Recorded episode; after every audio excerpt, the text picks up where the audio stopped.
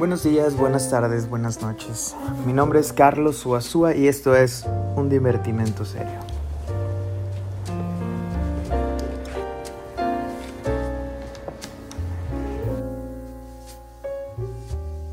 Hola, ¿qué tal a todos los que me escuchan el día de hoy?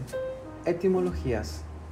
Psicoanálisis. ¿Será que siempre se ha llamado psicoanálisis? ¿Será que Freud siempre tuvo esta postura acerca de llamarlo psicoanálisis? Si bien la palabra psicoanálisis siempre ha estado en el repertorio de Freud, su modo de escritura siempre ha tenido algo que ver en ello. Su cambio de postura tiene ciertas repercusiones interesantes.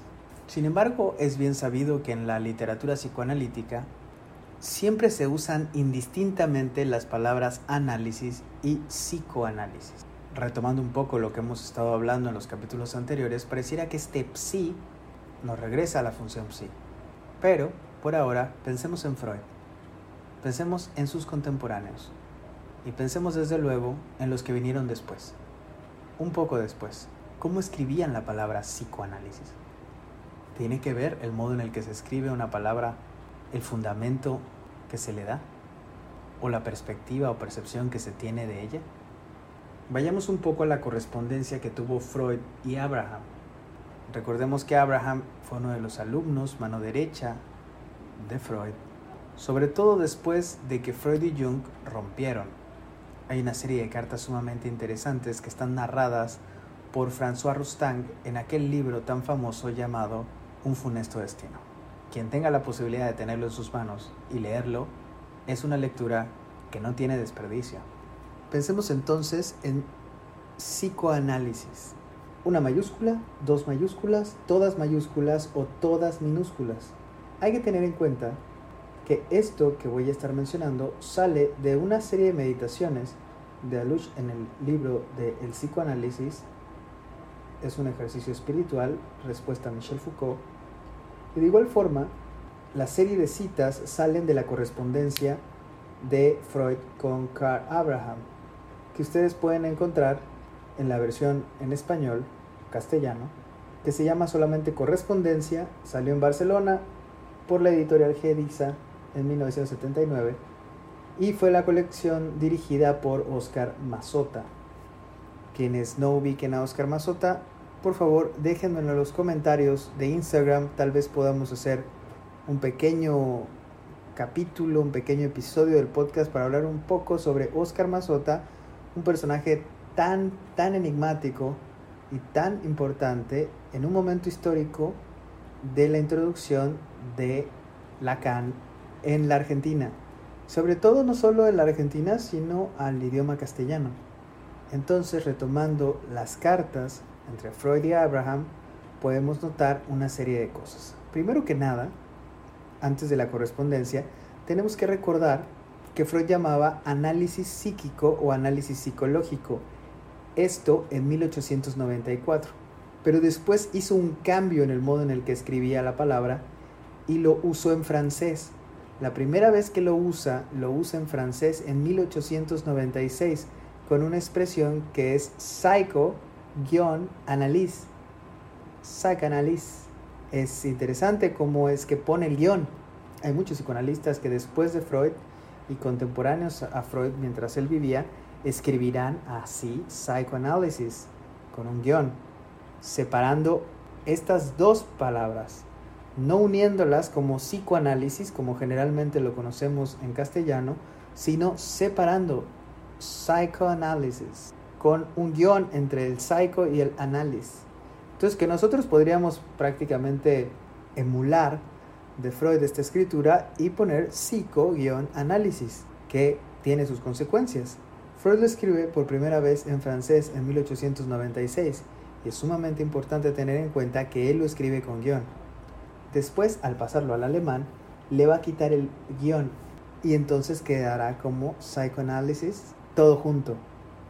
Sin embargo, en la correspondencia podemos observar cómo Freud abrevia la palabra con una psi, con un símbolo de psi, que es este como tridente, es la letra griega, la letra griega Epsi, y pone una A mayúscula. Sin embargo, Abraham, Carl Abraham, escribe psi y una alfa. Es interesante cómo podemos ver estas diferencias en el modo de escritura de ambos psicoanalistas y cómo es que esto puede darnos un referente de cómo es que cada uno percibía y manifestaba el psicoanálisis del que trataba cada uno. Otro punto importante es que se encuentra esta abreviatura de psi alfa, como la escribe Abraham, muchas veces en Freud también, pero cuando Freud la escribe así, está hablando de un adjetivo, o sea, está refiriéndose a algo que es psicoanalítico. Está usando la palabra en forma de adjetivo, no de sustantivo. No está hablando de psicoanálisis, está hablando de lo psicoanalítico. Es interesante esta distinción porque cuando uno encuentra en Freud este psi y alfa, encuentra que está siendo usada esta forma de escritura como un adjetivo, no como el sustantivo que daría forma a psicoanálisis. Y cuando está hablando de psicoanalíticos también no solo usa esta forma, sino que usa psi, guion, aquí está el guion otra vez. Esta separación entre el psi y el alfa puede ser el guion. Escribe psi, guion, analíticos. Mientras que, por ejemplo, Abraham usa para adjetivar ps apóstrofe a-N-A-L, psanal, o PS-anal, o PS apóstrofe análisis. O para decir psicoanalista dice PS apóstrofe analista, psanalista.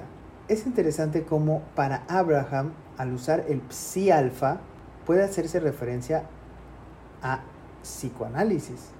Y cuando está haciendo el adjetivo ya lo pone con letras, ya no usa estos símbolos griegos. Sin embargo, es muy curioso estas diferencias, puesto que Freud es el fundador y Abraham es de los primeros discípulos.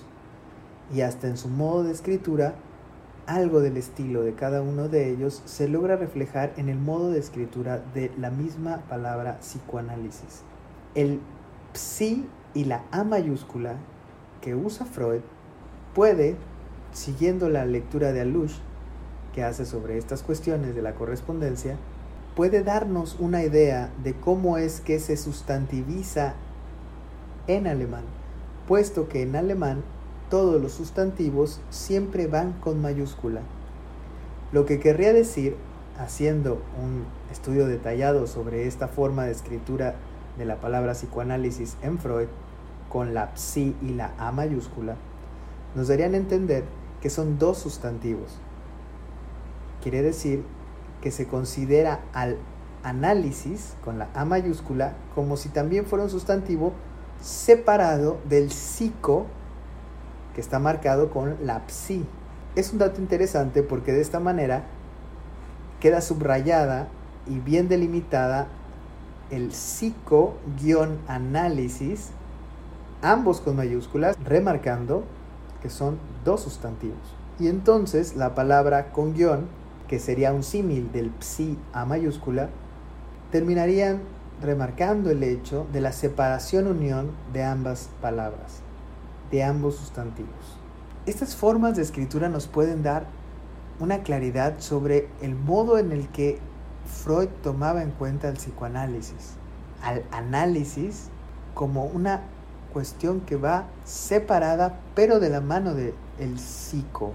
Son cosas para reflexionar sobre el modo en el que las etimologías y las escrituras nos permiten repensar el sentido de nuestra práctica y el sentido en el que podamos colocarnos y suscribirnos a una práctica que desde sus inicios es compleja hasta en el modo en el que será escrita la palabra. Cierro con una cita a Lush de la página 26 que dice, Cuanto más extendida, imponente y dominante se revele la función sí, más se hace preciso apartarse de ella. Por hoy vamos a dejar aquí. Espero que estas claves de lectura y de modo de, de articulación escrita de las abreviaturas de la palabra psicoanálisis nos permitan darnos cuenta un poco de las grandes diferencias que logran verse a partir incluso de cómo escribimos el nombre de la práctica que sustenta. Gracias por escuchar. Hasta luego.